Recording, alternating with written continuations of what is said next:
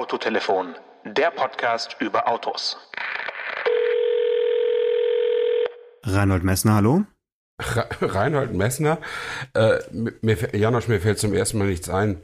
Warum meldest du dich als Reinhold Messner? Wir wollten noch über Opel sprechen heute. Ja, ich bin äh, Opel Markenbotschafter oder oder Testimonial, wie man heute sagt, schon echt schon sehr sehr lange. Also äh, ich glaube in den 90ern, äh, 1997 habe ich mal eine Opel Corsa Werbung gemacht. Da bin ich auch dem Yeti begegnet. Also nicht dem nicht dem Skoda Yeti, sondern dem dem echten Yeti. Das wusste Und ich gar nicht vor ein paar Jahren habe ich ähm, mich auf meinen extremsten Trip begeben und habe ähm, den Opel Vivaro in der Länge durchquert. Okay, also das hat Reinhard Messner gemacht. Ja, den, kann man sich Vivaro. bei YouTube den Vivaro durchquert, genau, mhm. die erste Durchquerung des Vivaro. Mhm. Okay, ja, und dafür gibt's ein YouTube-Video oder wie? Da gab's damals, glaube ich, ein Fernsehvideo oder mhm. das war alles im Rahmen dieser Umparken im Kopf-Kampagne. Ja, ja. Äh, Wahrscheinlich gab es da relativ viele lustige Internetvideos, die sich äh, nur wenige Menschen angeschaut haben, aber mhm. lohnt mhm. sich auf jeden Fall, das anzuschauen, weil da ist so ein schön feiner Humor und wenn Opel so lustig und innovativ wäre wie dieses Video, dann wird's mhm. Opel auf jeden Fall heute sehr, sehr gut gehen. Dann hätte Opel PSA gekauft. Glaubst du? Okay, ähm, du warst gestern bei Opel, ne? Ich war gestern in Rüsselsheim äh, bei einem Tech Day. Also ein Tech Day ist ein, eine Veranstaltung, wo eigentlich technische Neuigkeiten äh, erklärt und ja. äh, erklärt werden und es geht da oft nicht so politisch zu. Mhm. Aber gestern hatte man so ein bisschen das Gefühl, dass es mehr so eine Art ja Politikum ist und ähm, äh, es wurde eben erzählt oder es wurde dargelegt, auf was für Plattformen die äh, künftigen Opel-Modelle stehen werden. Können wir heute ja. auf jeden Fall äh, am Ende noch drüber sprechen, was da so die Zukunft bringt ich dachte halt, Opel könnte man mal drüber reden, weil es ist so eine Marke, die kennt eigentlich jeder, äh, aber kennst du jemanden, der Opel fährt? Ja, das ist ein bisschen das Problem. Also äh, ich selber habe das äh, zwar mal getan ähm, und äh, also mein allererstes Auto war ein Opel, das war noch ein Gebrauchter, ein Kadett B. Ähm, aber ich habe auch mal einen, Neuwagen gekauft von Opel, ein Astra Caravan mit Autotelefon. Das war richtig cool. Also mit Autotelefon. Mit Podcast. Mhm. Ja, genau. Ähm, und äh, das Problem von Opel ist immer, dass äh, und ich glaube, sie hassen uns dafür oder sie äh, äh, also sie hassen es, äh, dass von Opel immer mit so einer Art Mitleid im Ton geredet wird, ähm, weil alle Leute sagen, ja, sind irgendwie gute Autos, aber das Image hm, und und so weiter, ja. Und äh, das hat ja der der frühere Chef Karl Thomas Neumann versucht aufzubrechen, unter anderem mit dieser Umparken im Kopf äh, Kampagne, aber ich glaube, das hat nicht so ganz äh, verfangen angefangen. Also zumindest in, in, in, in, in unserer äh, Medienbranche, in der coolen, hippen Branche sozusagen, da ist Opel nicht so angesagt. Es ist ja nicht so, dass sie keine Autos verkaufen würden. Also es gibt viele, viele Tausende, Zehntausende, Hunderttausende Menschen, die sich jedes Jahr ein Opel kaufen. Ähm, aber natürlich ist ein Konkurrent wie VW, mit dem sie mal Kopf an Kopf lagen, ähm, weit enteilt und auch nicht mehr einholbar für Opel. Aber genau das stört mich so ein bisschen, dass man immer sich mit VW vergleicht. Also das mhm. ist ja bei, bei ganz vielen Herstellern so, dass man sich immer mit dem Golf vergleicht oder überhaupt auch mit den Absatzzahlen von VW. Jetzt ist es ja so, dass, glaube ich, die Blütezeit äh, von Opel, würde ich mal sagen, war so in den 60ern, 70ern. Ich weiß, dass man äh, Anfang der 70er auch mehr Autos verkauft hat als Volkswagen. Also mhm. man, da war man wirklich Marktführer. Ähm, und wie kann dann sowas passieren, dass so ein Unternehmen äh, so einen Niedergang erlebt und der wirklich auch mehrmals, also in in, in, in, der näheren in, in, in der jüngeren Vergangenheit wirklich mehrmals am Abgrund stand, kann man sagen. Ähm, ein Traditionshaus, also eigentlich eine, ein urdeutsches Unternehmen, was aber schon äh, 1929 äh, zu, zum größten äh, Teil an, an General Motors verkauft wurde, also vor dem äh, Zweiten Weltkrieg. Ja. Und was hast du eine Erklärung, wie, wie warum, warum ist es so bei Opel? Naja, das ist äh, aus heutiger Warte immer leicht zu sagen, indem man sagt Managementfehler. Ähm, mhm. Also das ist natürlich so, dass, dass die Amerikaner solche Unternehmen anders führen, äh, als die Deutschen das, äh, das machen würden, dass sie alle zwei Jahre neue Chefs geschickt haben und dass dann irgendwann auch mal dieser be berühmt-berüchtigte Einkaufsvorstand Ignacio Lopez dabei war. Der ah, ich wusste es, dass du die Lopez-Affäre ansprichst. Die war äh, 93, also das war zu der Zeit, als ich, lass mal kurz überlegen, 93. Da warst du zwölf. Ja, da hatte, da gab's so irgendwie in den 90ern, Anfang 90er, äh, war ja Opel auch Trikotsponsor von Bayern München. Ja. Und ich erinnere mich noch daran, äh, dass ich da so ein Mannschaftsfoto von, von Bayern hatte. Ich war niemals Bayern-Fan, aber dieses Mannschaftsfoto hatte ich irgendwo aufgestöbert als Poster. Und da waren dann die Bayern-Spieler so aufge, aufgereiht im Olympiastadion auf dem, auf dem Rasen mhm. mit äh, Fronteras. Also wirklich ja. das Ur-SUV, richtig lifestyleige Autos. Und dann kam 93 die Lopez-Affäre. Warst du damals live dabei? Nein, natürlich nicht. Ähm, das, äh, also ich habe damals schon über Autos geschrieben, aber das war ja letztlich ein Thema für die für die Wirtschaftsredaktionen. Äh, das, da, da, da überschlugen sich ja die Ereignisse. Das waren also, äh, da waren dann alle alle hart hart recherchierenden Wirtschaftsleute dran und so weiter. Ähm, äh, das ist aber eigentlich wollte ich darauf gar nicht so sehr hinaus, weil äh, das ist eben immer das, was vielen Leuten einfällt und der hat sich ja auch Schaden angerichtet, indem er halt die Lieferanten äh, ausgepresst hat bis aufs Blut und die haben dann sich nicht anders zu helfen gewusst, als schlechtere Qualität zu liefern und das ist dann eben auch auf die Autos durchgeschlagen. Ähm, und ähm, den hat ja dann sich VW geholt noch, den, den Menschen. Und äh, da hat dann, äh, da hat dann er natürlich auch ein paar, sicher auch ein paar Geheimnisse ausgeplaudert, sodass die Konkurrenz eben ganz gut wusste, was Opel in den nächsten Jahren pla äh, plant. Ähm, zumindest kann ich mir nicht vorstellen, dass er zu Pirch immer gesagt hat, tut mir leid, darüber kann ich nicht reden. Ähm, das, das würde mich dann, dann doch wundern. Aber das ist sicher nicht der einzige Grund. Ähm, aber für mich interessiert auch gar nicht so die Herleitung, weil Tradition ähm, schützt ja vor Niedergang nicht. Ich meine, mhm. wissen wir, was aus dem Traditionshaus Volkswagen mal wird, wenn diese Dieselaffäre vielleicht noch weitere Kreise zieht? Ich habe gestern gelesen, ein, ein Oberlandesgericht, ich glaube das in Köln, hat jetzt endgültig entschieden, dass ein, ein deutscher äh, EOS-Käufer einen Schadenersatz bekommt für seinen Ja, Dieselauto. weil er einen EOS gekauft hat. ja, so könnte man das äh, als, als humoristisch abtun, aber wenn es tatsächlich so ist, dass jetzt eben auch deutsche Kunden nennenswerte äh, Ersatzsummen einklagen können, dann belastet das äh, das Haus noch mehr. Und ich habe da nicht so viel Mitleid, weil die ja selber schuld dran sind, aber ähm, also dass du lange am Markt bist oder dass du lange bestehst, schützt dich nicht davor, dass du, dass du in die Krise kommst oder dass du, dass du vielleicht sogar untergehst. Und letztlich, Opel ist ja eigentlich untergegangen. Ich meine, das mhm. gibt es als Marke noch, ähm, aber es ist verkauft worden von, von General Motors an PSA, Peugeot. Ähm, und äh, man könnte sagen, das ist eigentlich nur ein Eigentümerwechsel, aber äh, aus meiner Sicht ist es auch, äh, werden die ganz, ganz stramm an die Zügel genommen und Opel bleibt eigentlich nur noch als Marke bestehen, oder? Wie siehst du das? Ja, also den Eindruck hatte ich gestern auch. Zumindest technisch äh, ja, stützt man sich eben ab sofort komplett auf die äh, bestehenden PSA-Plattformen, die es da gibt. Äh, nur noch zwei. Und ähm, ob man dann den Autos eben ansieht, dass sie eigentlich Peugeot Citroën sind und eben nur der Opel Blitz oder das Vauxhall Logo vorne und hinten dran ist, wird man sehen. Ich denke, dass mhm. sie im Design äh, relativ frei sein werden, also zumindest zumindest ein bisschen Opel Design wird da noch erkennbar sein und man muss ja auch sagen, in, in der Vergangenheit war ja Opel auch so eine Art mehr Markenplattform äh. Also da äh, na, die, die, die ganzen ersten SUVs und so, auch der Mokka X und so, das sind ja auch alles keine äh, eigenen Opel-Entwicklungen, sondern eben ein bisschen Batch Engineering, kann man sagen. Also ob es da jetzt besser oder schlechter wird, wird man sehen. Ähm, was ich halt irgendwie spannend finde, es wurde überhaupt nicht über das A-Segment gesprochen, also die Plattform, die da äh, genannt wurden, die CMP und die EMP, äh, sagt mhm. jetzt nichts, aber sind eben zwei Plattformen für kleinere und etwas größere Autos. Äh, die gehen aber halt erst beim Corsa los. Also der Corsa, der nächstes Jahr neu kommt, kann man sagen endlich, weil ich glaube, der aktuelle Corsa ist mehr oder weniger seit 2006 äh, so technisch auf dem Markt, äh, hat dann 2014 zwar, mh, hm, wurde von Corsa D zu Corsa E umbenannt, aber eigentlich war es mehr ein Facelift, kann man sagen. Und jetzt kommt nächstes Jahr der neue Corsa, eben als erstes Auto auf der neuen äh, PSA-Plattform. Mhm. Ähm, ja, aber darunter, äh, was darunter noch kommt, ich meine, aktuell hält die Modellpalette von Opel ja noch zwei kleinere Autos bereit, ja. den Adam und den äh, Karl. Äh, mhm. Äh, darüber wurde gestern überhaupt nicht gesprochen. Ähm, fand ich seltsam, ich habe nachgefragt.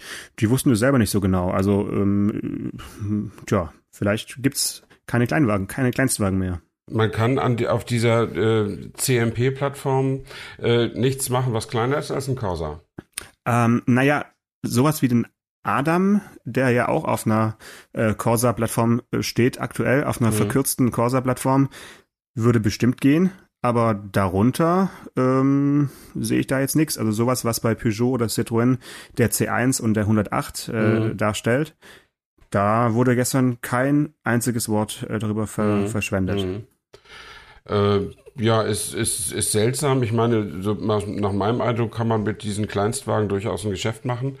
Ähm, und ähm, Warum die das äh, aufgeben sollten, weiß ich nicht. Allerdings habe ich eben auch das Gefühl, dass jetzt ein Opel Karl den deutschen Markt auch nicht so von hinten aufgerollt hat. Also der Adam läuft gut, aber der, der Karl ist, der, der läuft maximal mit, würde ich sagen, oder? Wie siehst du das? Ja, das ist ein reines Einsteigerangebot, um eben auch irgendwie ein Auto zu haben, was äh, 10.000 Euro kostet, mhm. weil ja eben der Adam das Problem hat, oder nennen wir ihn einfach mal Adam, ähm, das Problem hat, dass er halt relativ teuer ist. Ne? Es ist halt äh, gute Technik, es ist eigentlich eine, eine Klasse höher von der, von der, vom Vorderwagen her und ähm, der ist eben in Eisenach produziert äh, bis heute. Mhm ist es kein Günstling. Und der, der Karl, den man, äh, wo wird er gebaut? Äh, ich will jetzt nicht, nicht festlegen, aber ich denke, das ist ein, noch ein koreanisches Produkt, ne?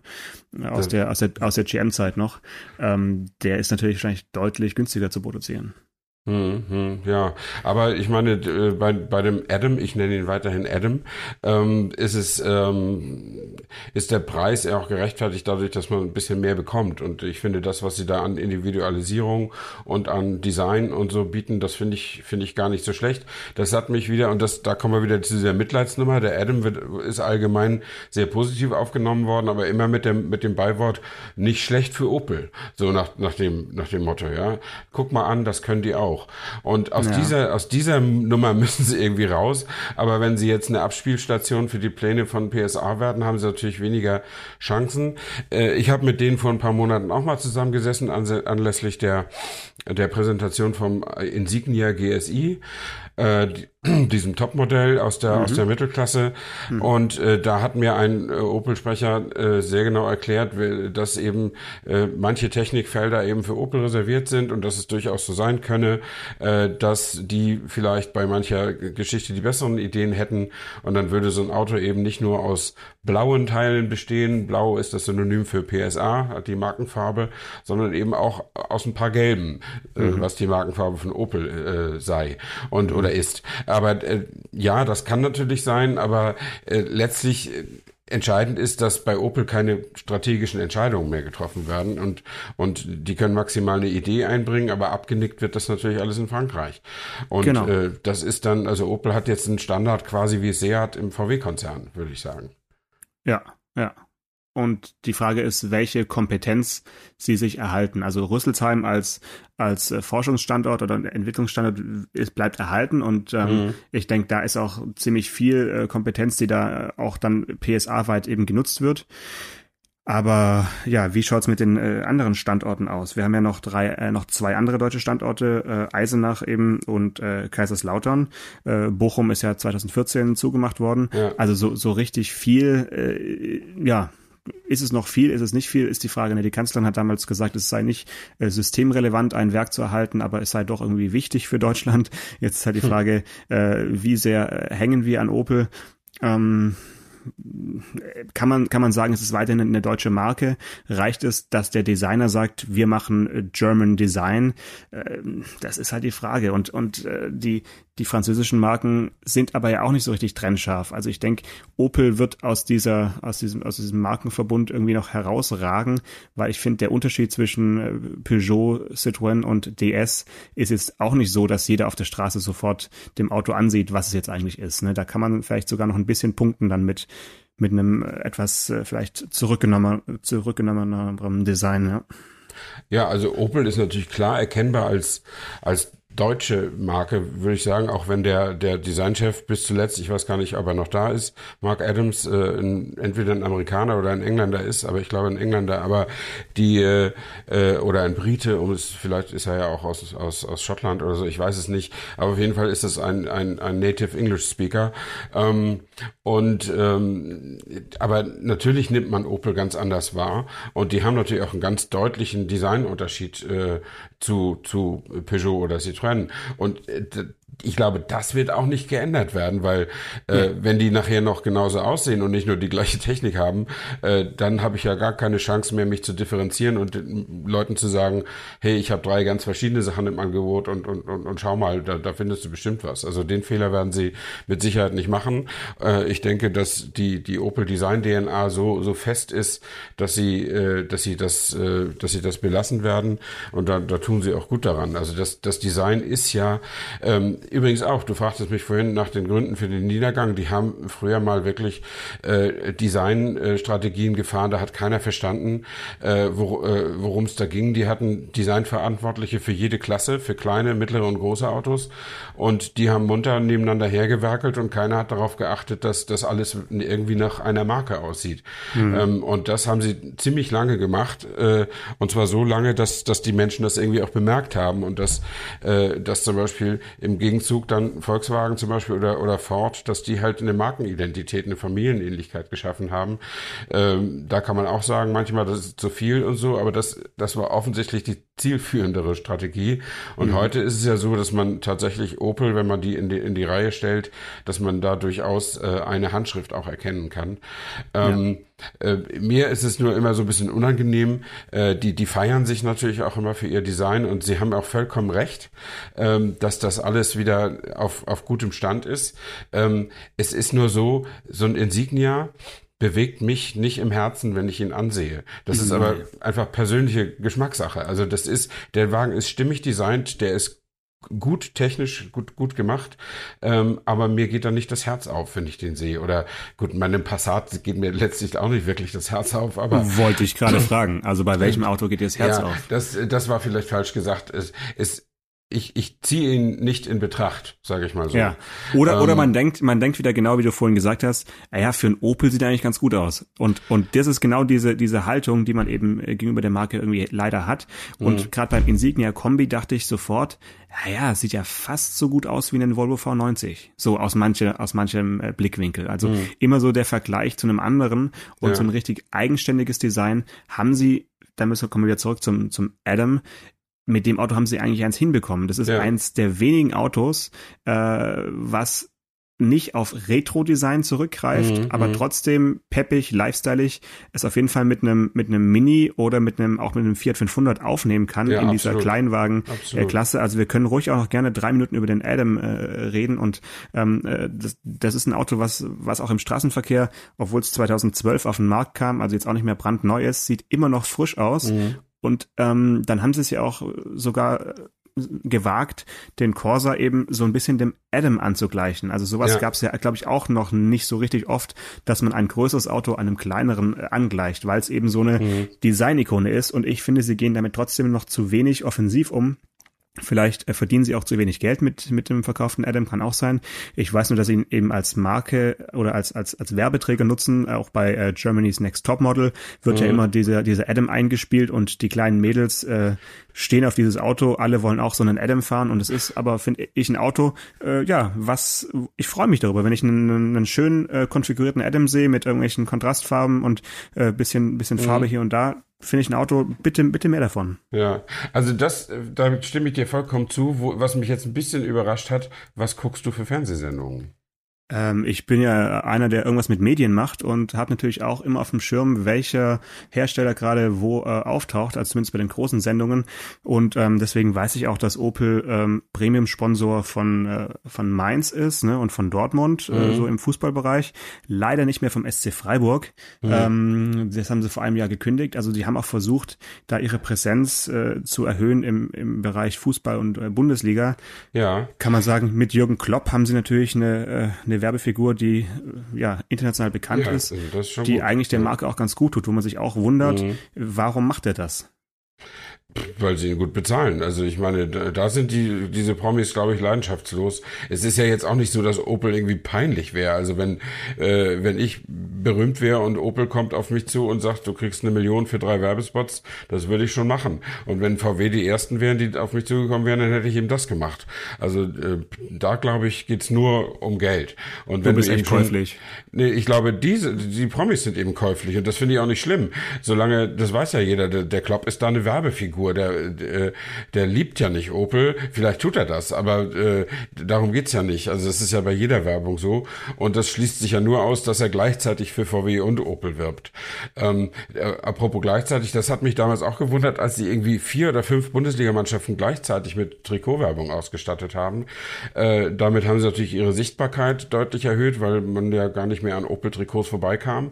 Ähm, aber äh, das fand ich auch ein bisschen gewagt. Äh, aber weil Trikotwerbung äh, war das nicht jetzt, in, also in der, in der jüngeren Vergangenheit. Also Trikotwerbung war auf jeden Fall in den 90ern bei Bayern München. Da sieht man ja heute ja. noch manchmal, äh, wenn, wenn die Kamera so in die Tribüne schwenkt, noch irgendwelche ja, alteingesetzten genau. Bayern-Fans mit, mit Opel Blitz auf der Brust. Aber jetzt diese, diese jüngere Sache war, äh, ja, da waren sie quasi so Premium- oder Mobilitätspartner ja, und äh, haben halt viel Bandenwerbung geschaltet. Und, genau, äh, das, das sah man eben an den Nas lang. Und ähm, aber dann, da war ich auch so ein bisschen unsicher, ob das die richtige Strategie ist, weil ja dann auch viele Fans äh, vielleicht das stört, dass, dass der Sponsor äh, bei der Konkurrenz auch auch, mit dabei ist, aber ich weiß es nicht. Also äh, diese, diese Dinge, da bin ich ja auch nur wirklich kein Experte, aber um auf Jürgen Klopp zurückzukommen, ich finde das überhaupt nicht ehrenrührig. Der, der wirbt halt für Opel, vielleicht wirbt er nächstes Jahr für äh, irgendeine Turnschuhmarke oder so und er wird mit Sicherheit äh, niemals für Alkohol und Zigaretten werben, ähm, aber ansonsten äh, wird er auch einen Manager oder einen Berater haben und der wird ihm sagen, das ist gut, die zahlen gut und äh, da machen wir ein paar Spots und das lohnt sich. Äh, ich glaube, das ist reines Geschäft. Hm. Hm. Äh, du hast gesagt, du hattest auch schon mal Opel, ne? Bevor wir auf deine äh, Opel eingehen, wollte ich nur mal kurz sagen, so die Opel meiner Kindheit, äh, wenn ich wenn ich so überlege, an welche Opel erinnere ich mich, das war sowas wie Ascona C, äh, den cool. habe ich immer noch so vor Augen. Ja. Äh, aber auch sowas äh, komisches oder seltenes heute wie Omega, der erste Omega, also Omega A. Mhm. Wenn ich mhm. den jetzt sehe, dann denke ich auch, ja, das kommt mir bekannt vor, das Auto. Ja. Und dann ganz klassisch äh, ein Auto, was ich auch designmäßig immer noch ganz cool finde für die damalige Zeit, der Corsa B. Das war dieser Aha. mit den abgerundeten äh, ja, Rück, schon, Rück, ja. Rückleuchten. Das war auch der Corsa, für den äh, Reinhold Messner Werbung gemacht hat. Ach so, okay. Also äh, dieses Auto war doch wirklich, kann man sagen, so im, im Rückblick damals der coolere Polo. Also das kann ich nicht bestätigen. Also da, das ist vielleicht aber auch eine Geschmacksgeschichte. Ähm, also bei Ascona und und und äh, Omega, vor allen Dingen beim Omega gehe ich mit. Den fand ich auch immer super cool und äh, für mich auch eine der größeren Fehlentscheidungen in dieser Klasse, äh, den, den, der Konkurrenz das Feld überlassen zu haben. Ähm, das war wirklich ein tolles Auto, den sehe ich gern. Und wenn ich irgendwie äh, doch nochmal äh, den Fehler machen sollte, mir einen Oldtimer zu kaufen, dann wäre so ein Omega durchaus durchaus auf der auf der Shoppingliste sozusagen. Aber äh, das wird wahrscheinlich nicht passieren, weil ich ja so ungeschickt bin mechanisch. Ähm, aber den Wagen sehe ich auch nach wie vor sehr gerne, vor allen Dingen als Kombi natürlich. Ähm, und äh, habe auch schöne Erinnerungen an, an Testfahrten mit einem Lotus Omega. Mhm. Äh, den den gab's mal mit Lotus äh, äh, Motor und ich weiß nicht wie viel 100 PS und äh, das war in meiner ersten Station als als äh, Autoredakteur bei der Bildzeitung und mein Chef hatte den ähm, und er rief dann an, dass er, dass er an diesem Tag nicht nach Hause kommen würde, weil der, er sei in strömenden Regen gekommen und das Auto würde praktisch im vierten Gang noch von der Hinterachse äh, zur Seite rutschen und er würde jetzt ganz langsam in ein Hotel schleichen und das Wetter abwarten. Ähm, also das Ding war wirklich ein Biest. Ich bin in 377 PS. Aha, du hast nachgeguckt, super. Äh, und äh, der Wagen war wirklich extrem giftig abgestimmt, äh, wie eine Dodge Viper, nur nicht eben mit, mit so viel PS, aber wirklich und, und ohne Assistenzsysteme und so natürlich, also bei Regen quasi unfahrbar. Ähm, aber ähm, äh, zurück zu den zu den persönlichen Opel-Erfahrungen. Ähm, mein erster Wagen war ein Opel Kadett B.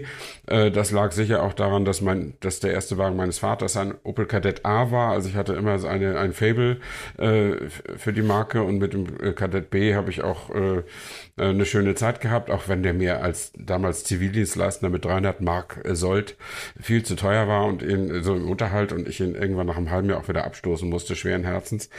Ähm, und später in der, in der neueren Zeit hatte ich meinen Opel Astra Caravan tatsächlich 1999 mhm. gekauft, die Edition 2000 mit Autotelefon, wie ich schon sagte. Das ja. war war das ein Astra F dann, ja? Ja, die Buchstaben also, oder, sagen also, mir nichts. 99 äh, gekauft, hast du gesagt? Ja. Ah, da war es wahrscheinlich schon der neuere, also der, der G, weil, weil den Astra F, den finde ich auch äh, immer noch äh, designmäßig echt cool. Also dann war das wohl der, F, der war so kantig. So, der hatte Caravan. wirklich eine elegante, kantige Form. Mhm. Ähm, und äh, eine schöne Farbe und er hatte auch eine Top-Ausstattung, wie gesagt, mit dem fest eingebauten Autotelefon da drin. Freisprechanlage hat aber nichts getaucht. Man musste ganz doll schreien, äh, dass einen jemand hörte. Ähm, aber äh, der Wagen war so nicht schlecht. Äh, da haben, und den haben wir dann allerdings äh, eingetauscht damals gegen den Golf 4 Variant. Äh, und dann haben wir erstmal gemerkt, was ein richtig gutes Auto ist in der Klasse. Also da, da waren schon Qualitätsunterschiede, aber ganz deutlich zu mhm. spüren. Hm. Das muss man sagen, ja. Ja, und seitdem habe ich keinen Opel mehr und zurzeit fühle ich auch nicht den, äh, den Wunsch, einen zu kaufen. Äh, du hattest ja neulich mal äh, angeregt, dass du dich mal äh, äh, mit, an einer Einschätzung beteiligen willst, was wohl, was wohl als nächstes gekauft wird, aber ein Opel Insignia ist es nicht. Du kannst also noch etwas länger, etwas länger drüber nachdenken. Wirklich nicht? Kein, nee, kein nee, wirklich nicht. Okay, okay. Keine Insignia Kombi. Nee, nee, das ist, das ist nicht mein Auto. Also rein so schon optisch nicht. Das ist nicht, nicht der Wagen, den ich haben möchte. Ist auch zu lang, ähm, oder für dich? Ein bisschen. Nee, das würde ich nicht sagen. Also der, der Citroën, den ich fahre, ist ja auch irgendwie 4,85 Meter oder so. Das, äh, das stört mich überhaupt nicht, wenn ein Auto lang ist. Das stört mich höchstens, wenn die Parklücke 20 Zentimeter kürzer ist als das Auto. Aber ansonsten finde ich das eigentlich ganz gut. Mhm. Ja, was hat's denn, was hat's denn noch gegeben gestern da bei, bei dieser Opel-Versammlung? Äh, Gab's noch, äh, noch irgendwas für die, als Modellneuheit oder irgendwas, äh, irgendwas, was man jetzt äh, erzählen kann äh, als Neuigkeit? Oder war es mehr so diese strategische Geschichte? Ja, also es wurde eben noch ein bisschen was über die Antriebstechnologien erzählt, die so äh, die nächsten die nächsten Jahre kommen. Aber da muss man sagen, äh, gab es keine Überraschung. Also es wurde eben äh, über Hybridisierung gesprochen logischerweise und auch über vollelektrische Autos. Also der Corsa kommt dann 2020 auch als als rein elektrisches Auto. Komischerweise wurde der Ampera E auch noch mit aufgeführt. Ach, äh, den machen Sie immer heißt, noch weiter? Das ist ja. Oder wollen Sie immer noch weitermachen? Hm. Ich glaube, den müssen Sie immer noch weiter anbieten äh, und äh, ob Sie es wollen oder nicht, ähm, mhm. ist ja eigentlich auch ein bisschen schade. Ne? Da hatten Sie jetzt mal so ein Elektroauto und äh, haben keine keine rüberbekommen über den großen ja. Teich. Also da waren sie ja ganz weit vorne. Der Ampera E hat ja äh, als Kompaktauto oder Kleinwagen hat hat der irgendwie Akkus drin, die den äh, nach Norm über 400 Kilometer bringen oder 520 äh, Kilometer ist die angegebene Reichweite und kostet irgendwie 43.000 Euro, was natürlich für so, ein, für ein kleines Auto immer noch irgendwie sehr sehr viel ist. Aber als Elektroauto, da waren die, als sie den angekündigt haben, ganz weit vorne. Äh, dann haben sie keine nennenswerten Stückzahlen bekommen und dann sind sie verkauft worden an, an PSA. Und jetzt sieht äh, GM wahrscheinlich nicht so die Notwendigkeit, äh, Europa mit diesen Autos zu fluten, weil sie die Dinger ja auch als, äh, ich glaube, Bolt heißt der Bolt, in, oder genau, Bolt ja. äh, in den USA, da an ihre amerikanischen Kunden verkaufen. Und da jetzt die, die, die Handelspolitik sowieso eher auf Feindseligkeit steht zwischen USA und Europa, würde ich jetzt auch nicht sagen, dass die Ampera E's jetzt äh, in nennenswerter Zahl demnächst den, den Markt hier aufrollen. Ja, das ist ja bisschen tragisch, dass sich da die Geschichte so ein bisschen wiederholt. Also der Name ist fast der gleiche. Auch mhm. der erste Ampera hatte ja das Problem, dass er sich in Deutschland äh, nicht so gut verkaufen konnte.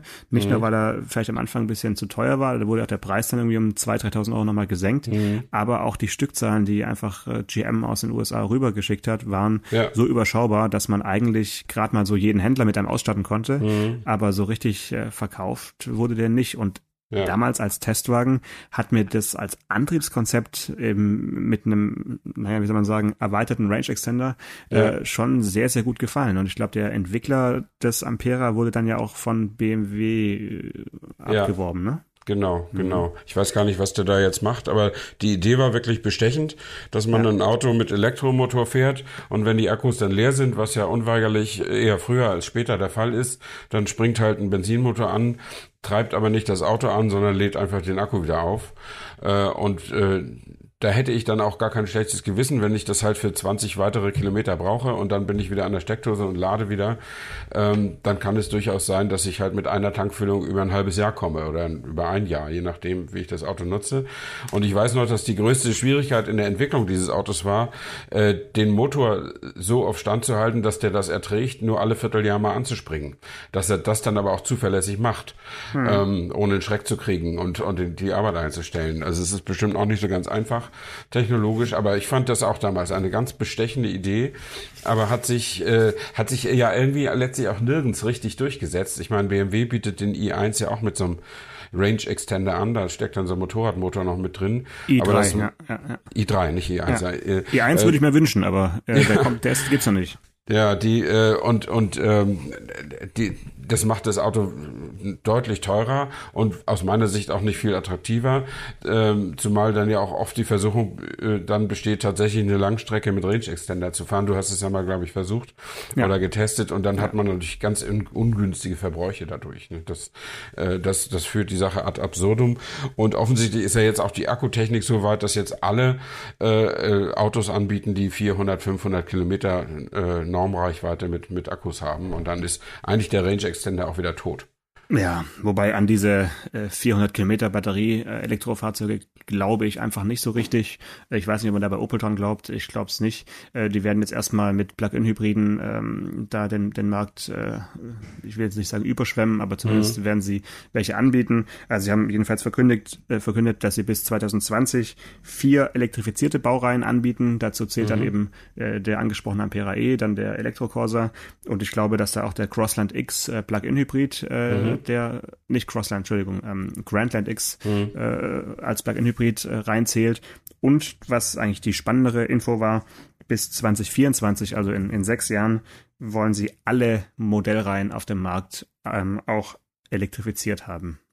Das Okay. heißt nicht, dass sie nur noch Elektroautos bauen, so wie das äh, Neumann in seinen letzten Monaten immer propagiert hat, Ja. dass man Opel zur Elektromarke umbaut. Eine Idee, die ich nach wie vor ganz spannend finde, weil wenn man schon einen Blitz als, als Logo hat, hätte man dann echt eine super Elektromarke draus machen können.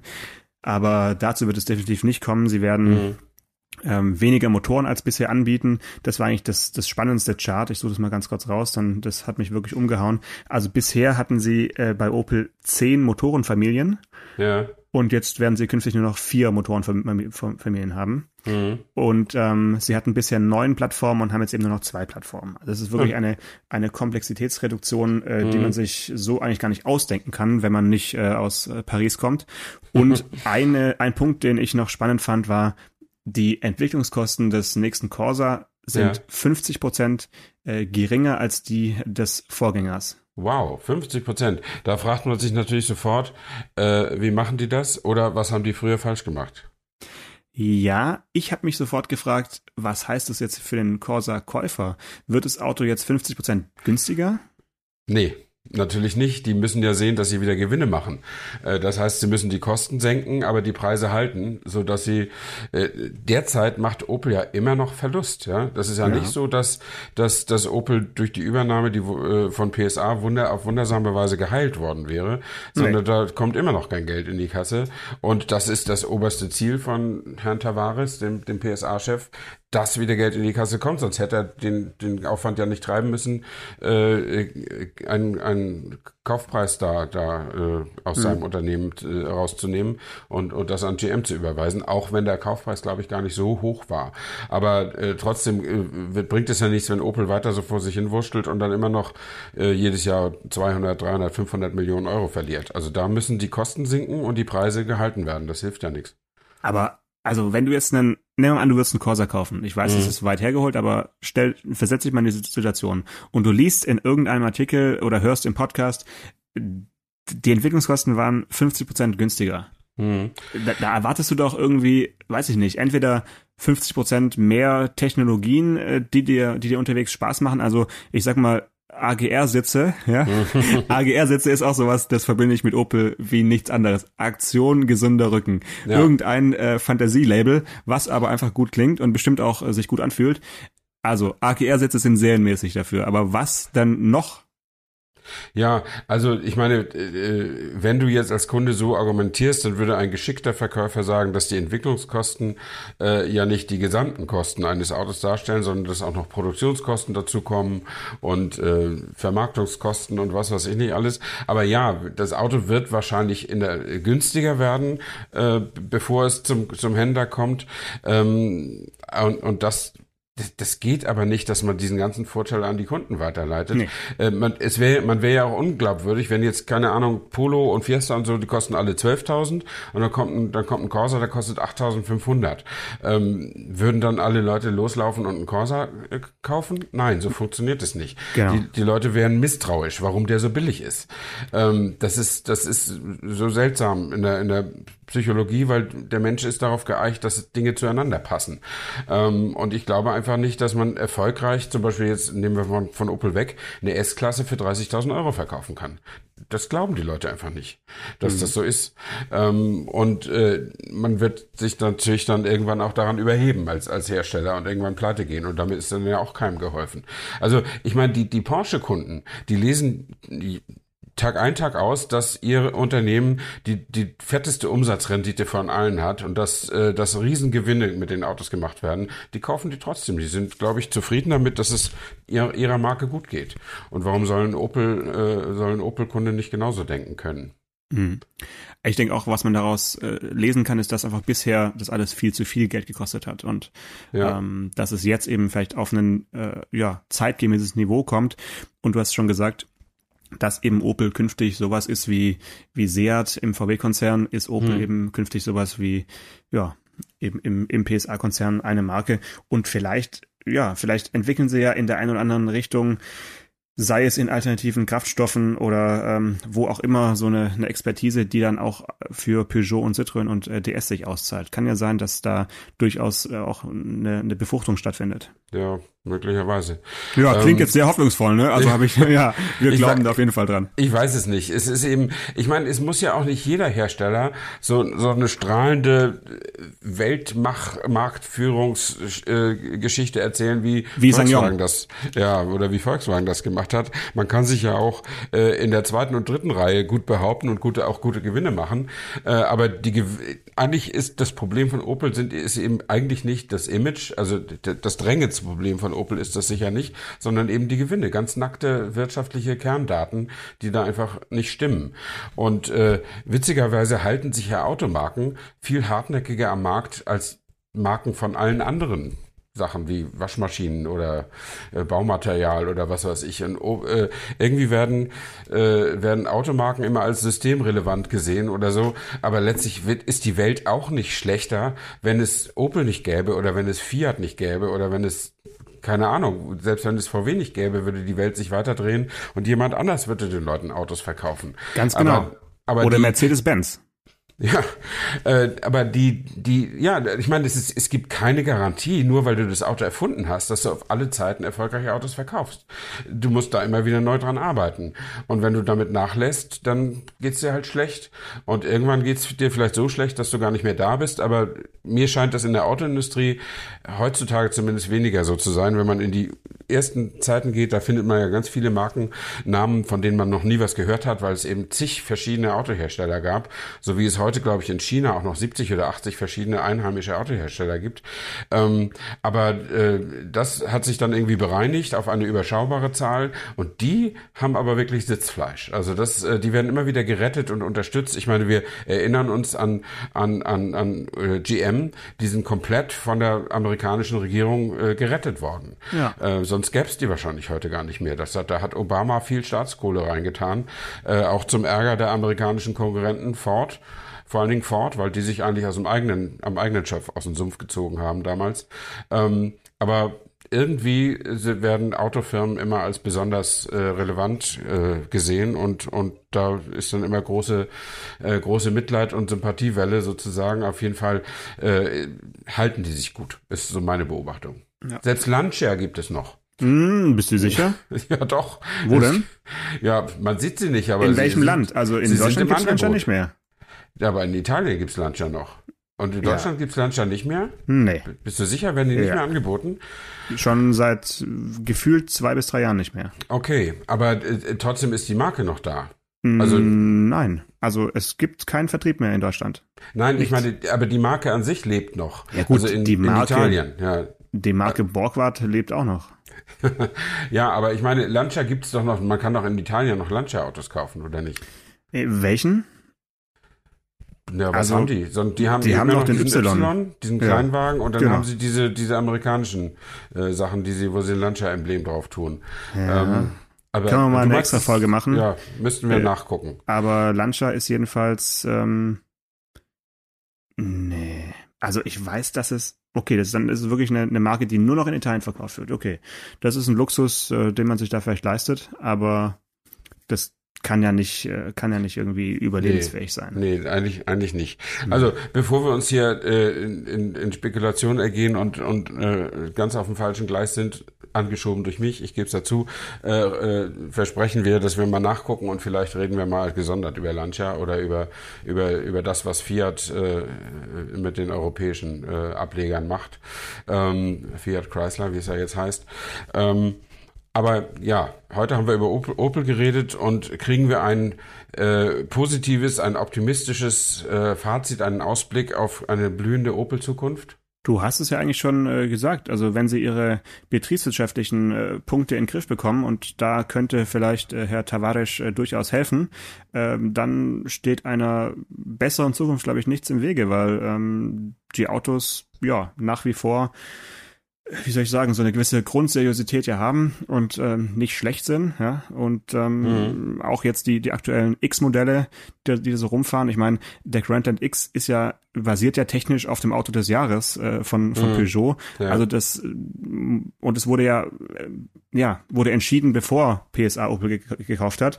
Also da, das könnte schon alles passen. Also ich gebe den mal zwei, drei Jahre äh, und dann äh, sehen wir weiter. Bis 2023 soll es ja auch keine betriebsbedingten Kündigungen geben. Aber wenn man sowas sagt, heißt es ja eigentlich ab 2023 wird es welche geben. gut- also da drücken wir mal die ja. Daumen, dass es alles soweit äh, geht. Und äh, vielleicht noch als, als Ausblick, ich würde gern wissen, wie der nächste Opel Adam aussieht und äh, ob sie da überhaupt noch einen bauen dürfen. Äh, Da wünsche ich mir eine, eine baldige Antwort aus Rüsselsheim.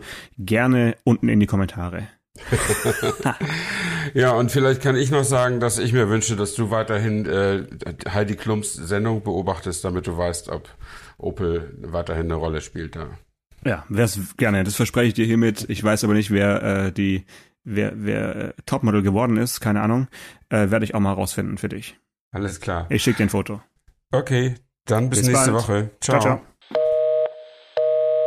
Autotelefon, der Podcast über Autos. Mit Stefan Anker und Paul Janosch Ersing.